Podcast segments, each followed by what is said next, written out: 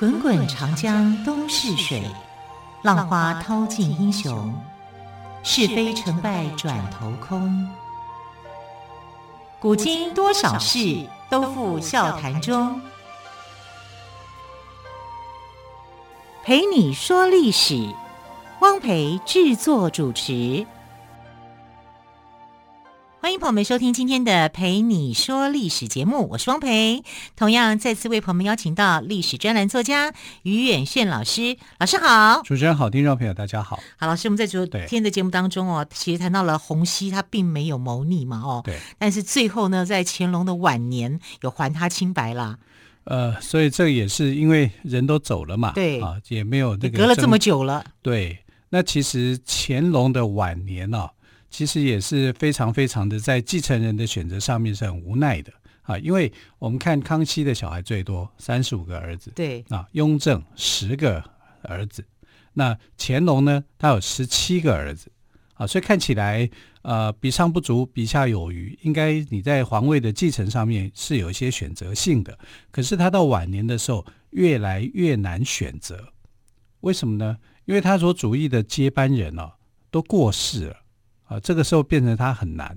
他最主意的接班人是谁？当然就是皇后的孩子啊，也就是永琏跟永琮。琮对，那永琏呢？皇后的孩子嘛，就富察皇后，她就是想说，这个清朝建立以来到她这个时候啊，都没有说这个皇位是由皇后所生下来的孩子继承的，他觉得很遗憾啊。所以，如果是由这个呃皇后生的话，那绝对是非常好的，有代表性嘛啊，所以他对这个富察皇后很有这种想法，就是说希望能够立他的儿子啊，当然也就是他的儿子啦，能够当上皇帝，这个梦一直有。可是呢，呃，这个永莲，你看这个莲叫胡莲之气，也就是说他对这个小孩子非常非常的看重啊，所以从取名字就可以知道这个老爸的心里头在想些什么。可是他九岁的时候就过世了。啊，这真的是没办法的事，因为其实他已经在那个正大光明牌后面那个牌匾上面已经写下继承人就是他，但是很那小孩子还很小，他就有这种企图心，就是说我就是要让皇后的孩子来继位，对，好，结果没想到太子就对了啦。这个太子短命，那也有人就猜了，是以前的医疗技术不好，为什么小孩子都这么早夭啊？是有可能啦。这当然就是原因，因为乾隆的孩子其实也大概三分之一的夭折没有列入族谱的，嗯、也是很多啦。那更有可能是因为你长大了嘛，啊，其实你过了大概三五岁那个最艰难的成长的环境以后，它会慢慢长上来。更何况他到了八九岁，啊，所以也有人认为说这些应该都不是意外，而是有一些人为的算计。可是我们在史料上面是看不出来的，因为以清宫的历史来讲哦，他不太会去写这写说这里面是到底发生什么事情，嗯、这个皇子为什么去世，不写啊，因为这是家务事啊，皇帝很看重的家务事。甚至如果拿整个清朝历史来看，我们看这些妃嫔的历史记载在正史上的，有时候你会很生气，几乎没记载啊。什么什么叫几乎没记载？就是没有他们的故事，顶多只有富察皇后有。以乾隆朝来讲，富察皇后就故事就比较多。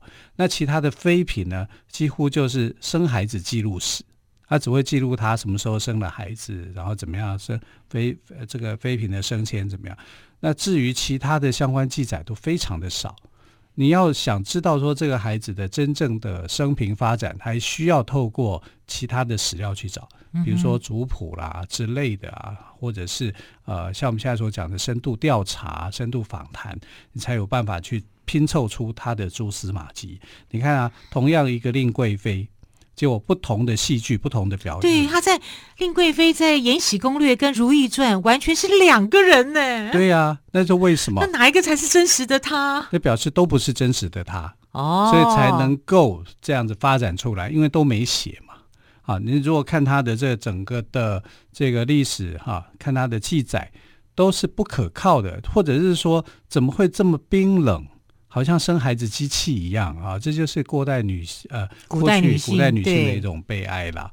那不管怎么说啦，富察皇后总是记载比较多，因为她是皇后，而且她很娴熟嘛，所以孝贤皇后哈。那孝贤皇后生的两个孩子，其实都很短命，都夭。一个是永莲，一个永从嘛。对对。那永从是因为得天花啊，得天花就比较不太像是被人家陷害的对啊，比如可能就是天然灾害。那永莲的过世就其实是应该是另有文章的哈，这是我们不是说是伤寒过世吗？对。是伤寒啊，但是表面上是这样啊，实际上是怎么样就不知道了。哦、对，而且都九岁了。对，嗯、好，所以你有可能是因为伤寒所引起的，那你这些太医不就都该死啊？嗯、对不对？好，但不管怎么样，他的皇后所生的孩子啊，这部分来讲，其实就没有办法继承。而且皇后啊，富察皇后其实很可怜，因为她的第二个小孩是在除夕夜过世的。然后他在隔年，也就是乾隆十三年的三月啊，就是啊陪着乾隆去东巡南巡的时候啊，在山东这个地方生了一场病，竟然也就这样过世了啊，所以其实是很短命的了。一方面小孩子过世哀伤，对他身体也没复原。对啊，南巡体力也会透支了，是也是疲惫了，疲惫啊，所以就这样过世。所以乾隆十三年对乾隆来讲，好像是一个劫难一样。为什么呢？因为他前一任的皇帝雍正皇帝在位只有十三年，所以他就很害怕，会不会他的天命就只有十三年？其实我们知道，他有六十四年了。啊，很、嗯、很长，他很长寿的，因为他最后四年是这个还是十全老人什么之类，好多名衔，好对啊，好多头衔、啊，是历史上最长寿的皇帝。对啊，他那个时候他不会想到这些嘛，他想象不到嘛。好，那我们看他的两个孩子就这样子，正宫皇后所生的没有不可能继位的，可是他的皇后不是只有一个，他还有一个继皇后，对，啊，那拉氏啊就继承了这个，那拉氏很就如意嘛，对对对。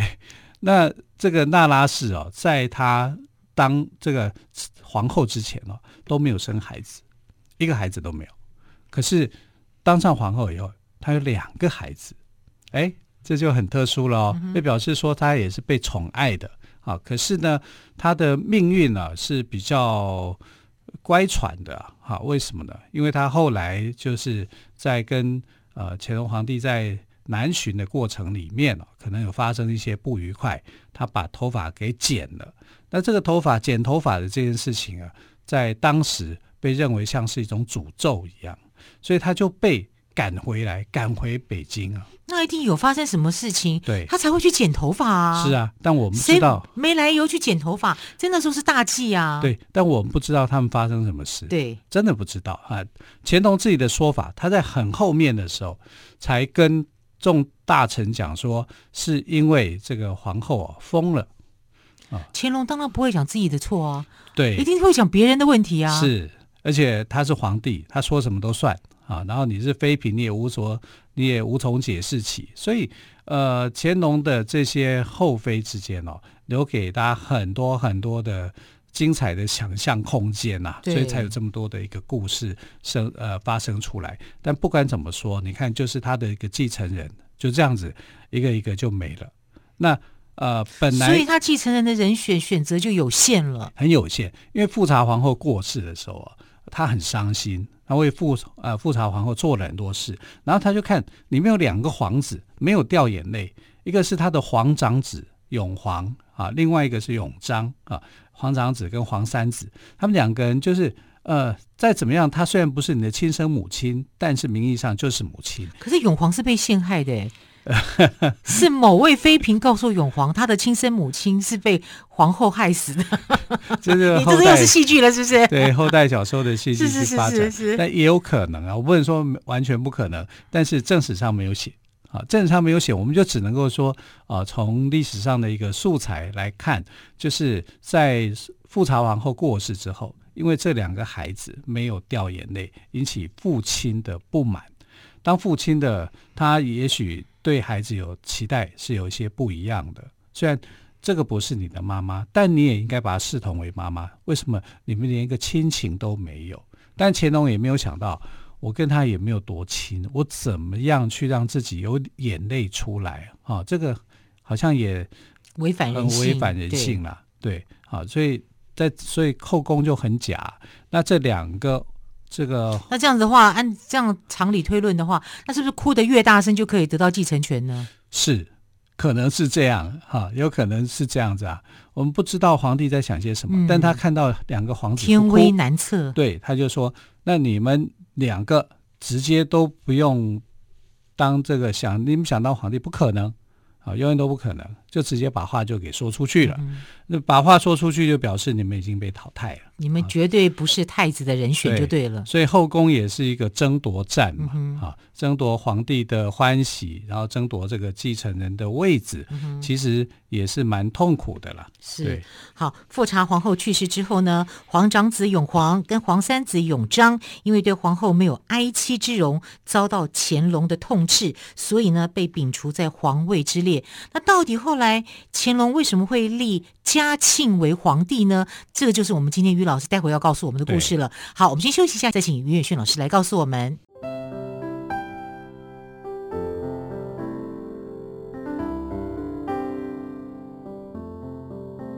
听见台北的声音，拥有颗热情的心，有爱与梦想的电台，台北广播。FM 九三点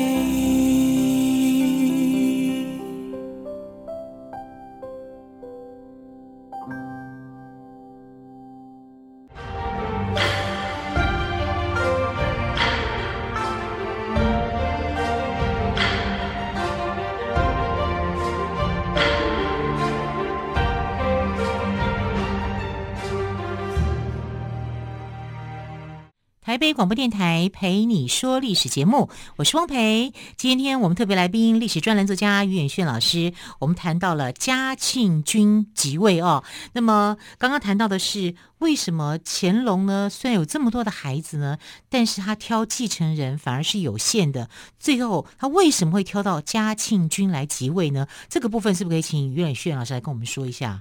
其实就是他能够选的皇子不多，嗯哼，啊，因为到后期的时候，他的孩子啊，不是一个一个出问题，就是一个过世啊，所以他很难选择，因为他太长寿了，小孩子比他还早过世。是没错，真的是这样。你看，像那个皇后过世的时候，他就已经先把皇长子、皇三子给淘汰了，就是永皇跟永璋嘛。对，嗯，然后继皇后，因为跟他这个。吵架的关系，对不对？嗯、所以他生的两个孩子也被他淘汰了。就是如意生的两个孩子也被他淘汰了。一个叫做永琪啊，这个字应该读作琪，哦、斜玉边在斜玉边那个鸡笼的鸡，对对。但这个字要念琪，是不是？对对对。但一般我们都希望说把他，因为他有另外一个孩子叫永永琪，对啊，所以把想把它分开，就故意把它念成叫永琪哦。还有一个叫永景啊，这两个小孩也被淘汰了。那其实最具有竞争力的是这个皇五子。对，家平所生的孩子，家平有生四个孩子，嗯、啊，家平就是金家氏啊，所以我们每次看在这个呃后宫在谈到这段历史的时候，都把家平写得很坏，但其实家平没有那么坏，只是说他的孩子还算优秀啊，是具有竞争能力的。那其中有一个是皇四子跟皇五子，可是永琪不是海兰生的吗？是啊，嗯，但是我现在所讲的是这个家平所生的啊，因为家平生的孩子。名次比较前面一点，哦、永成嘛，永成是第四个孩子，对，但永成后来就被过继出去了，啊，永成被过继出去，还有永荣，好、啊，这两个，他为什么会被过继出去？过继出去就没有当皇上的机会了耶？是啊，啊，因为要让乾隆为什么要这么做呢？要让永琪来当皇帝哦，啊，所以他就把他过继出去，就是皇五子永琪对，你看老大过，呃，老大跟老三没有资格，对不对？老二就是永琏，早就过世了嘛，啊，所以。把永成给过继出去，他才不会跟永琪竞争。所以永琪是真正乾隆心目中的人选，是文武双全。对，他曾经把这个皇位啊，就是贴在贴在这个正大光明后面，那个是永联。对，在《还珠格格》里面就是苏有朋演的。那永联过世以后，他所主义的人选反而是这个能够长大成人的永琪啊，因为永琪是文武双全的人。这点就跟乾隆是很像的，就是乾隆十七个儿子中最优秀的最优秀的。我想他也怕避免那个太子之间的一些争斗了哦，所以就用他的办法把一些小孩给过继出去，能够让永琪顺理成章的继任太子。那如果是这样的话，对永琪来讲也说是一件危险的事。嗯，为什么？对不对？因为就他变成最大目标啦。哦，大家都知道他是这个皇帝所喜爱的一个皇子，有可能接班人是他。那是不是其他人就想办法要去排挤他，要去害他？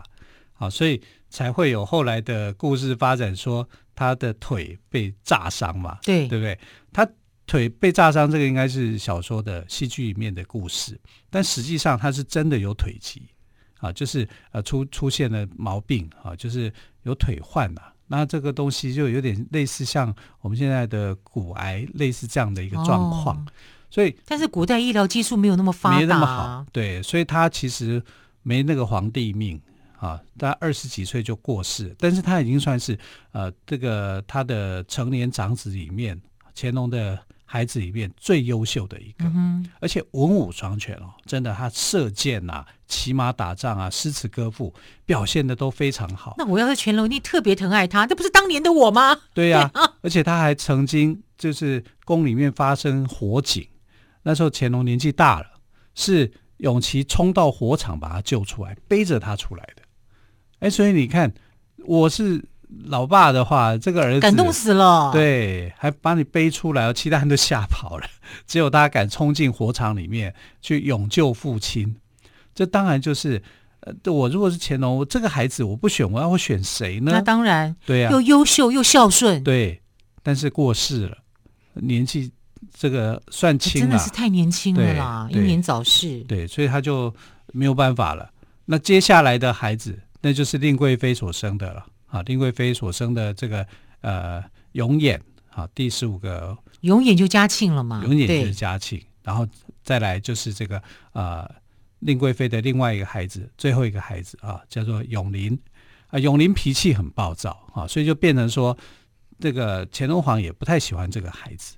那另外两个孩子有竞争能力的哈，叫做呃，他是淑家皇皇贵妃所生的。淑家皇贵妃就是我们刚刚讲的金家氏，金家氏生了四个孩子嘛。那前面两个孩子过继出去了，还有两个孩子是有能力的，一个叫永璇。永璇是一个很多才多艺的皇子。其实呃，康熙、雍正、乾隆的孩子哦都优秀啊，这一样啊，就是因为很重视教育嘛，都优秀。可是，可是永璇有一个问题，就是他虽然多才多艺，但却沉迷于声色啊。那这样子，乾隆就会考虑了，就是文科生了，太文科了。嗯、那太文科，而且他的腿呃一样也是有问题，不知道他们这个家族里面是不是有，有遗传？对，他的腿也有问题，所以乾隆就在想说，我不可以叫一个掰咖来当皇帝嘛？我们有跛脚总统，嗯、可是那个时代没有跛脚皇帝啊，是啊，所以就。觉得说不可能让他来继位啊，另一个呢，这个金家氏的孩子啊，就啊就叫做永兴啊，永兴这个孩子哦更特殊，他是一个书法名家，他的书法呢在清朝里面是排得上名次的，就是一个斜玉旁，在一个天上的星星的星啊，对，对，对，对。啊，这个我们通常一般来讲都会很少见，就这个字。比较少见。哦，因为小孩子字一定要少见。皇家的小孩子，如果你的你的字啊，你当了皇帝以后，这个字太常见，老百姓就不能用啊，老百姓就不好对不好取名字了。是啊，所以后来永琰当了皇帝以后，他那个永字的永，永远的永，本来是永远的永，他就把它改掉了，改掉一个附庸顽抗的庸，比较写的比较笔画比较复杂一点。嗯、对，那你就可以知道说，这个呃，其实乾隆没有把这个。小孩的名字取得很好啊，你怎么会取一个永字呢？哈，那永字辈其实也是康熙取的啦，啊，那只是说到这一代他就把它改名，啊，改名叫附庸顽抗的永，啊，那个字呃比较难写，哈，那啊不管怎么样，永兴也没有办法继承当皇帝。为什么没有办法继承当皇帝呢？因为他很小，母亲就过世了，他进家氏他恐怕一个都没有见过面。两三岁的时候，孩子的母亲就过世，所以他的那个不安的感觉是很大的。他没有很大的那种，他安全感不够。但是因为他喜欢书法，喜欢绘画，在那边寄情他的这个心性，啊，能够抒发，所以还算不错。而且他是长大成人，啊，长大成人以后呢，他变成清朝非常有名的书法家，他的书法程度是可以跟刘墉相提并论的。刘墉也是当时的书法家，对，书法写的这么好啊！对，所以永兴的这个书法哦，在故宫哈、哦，故宫博物院里面都可以看得到，有他的这个书法的一个那个那个真迹哈，这是非常非常优秀的一个人啊。但他这么优秀，性格上一个缺点就是他很小气，对，啊，非常的小气啊，小气到什么程度呢？他们家里面有一有一只马死掉了，有一只马死掉以后呢？他就大家就在想说，那个马应该怎么处理？因为因为可能要埋葬啊，葬啊要要有一个葬礼啊，或者什么东西啊，对对对干嘛的？他就说不用啊，就把它宰了。好，把它宰了以后，肉拿来大家分了啊，还可以省一餐的钱，是不是？对，还可以省肉的钱。哎呦，怎么吃得下啊？对，然后他叫人家去煮饭的时候，那米要用数的。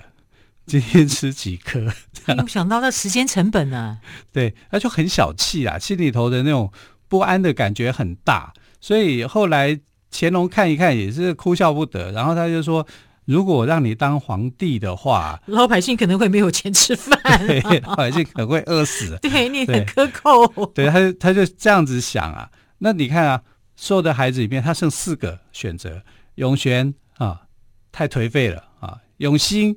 太小气了啊！永林太暴躁了，那怎么办？只好选永琰啊，永远、就是、嘉庆君了。对对对，哎，说真的，我们台湾对。嘉庆君也比较耳熟能详，因为有早期看过《嘉庆君游台湾》。呃，台湾人对嘉庆君有一种偏爱，对对，对啊，这种偏爱是有偏离史实，但是真的是很偏爱，是啊，因为认为说他曾经来过台湾的南部啊，对啊，然后好像感觉比较亲切一样。对对，对，我小时候看杨丽花歌仔戏就是啊，嘉庆君游台湾。其实嘉庆君从来没有来过台湾啊，真的没有。那我们为什么会、嗯、会有这样的说法呢？啊，因为来台湾的是海兰茶跟福康安。哎，上次我们有提过，对对对。很有可能是把福康安当成嘉庆君。君我们看永琰哦，其实乾隆也没有特别喜欢他。他曾经跟上天祷告说，如果这个孩子不行的话，就让他早点死掉好了。这个乾隆个性也很奇怪。好，那么今天听于远炫老师是说哈，我们才知道乾隆是在这么多的皇子当中，他也是。不得已的 无奈的选择啊，虽然是无奈的选择，但是我们台湾人对嘉庆君是很有情感的哦。好，虽然这个永琰当上了皇帝，也就是我们说的嘉庆君，不过乾隆很长命，他不当皇帝之后呢，还当了三年四个月的太上皇。我想永琰也就是嘉庆君应该也是很无奈哦。好，非常谢谢于远炫老师今天跟我们说嘉庆君即位的故事，老师谢谢喽，谢谢，亲爱的朋友，我们明天再会，拜拜。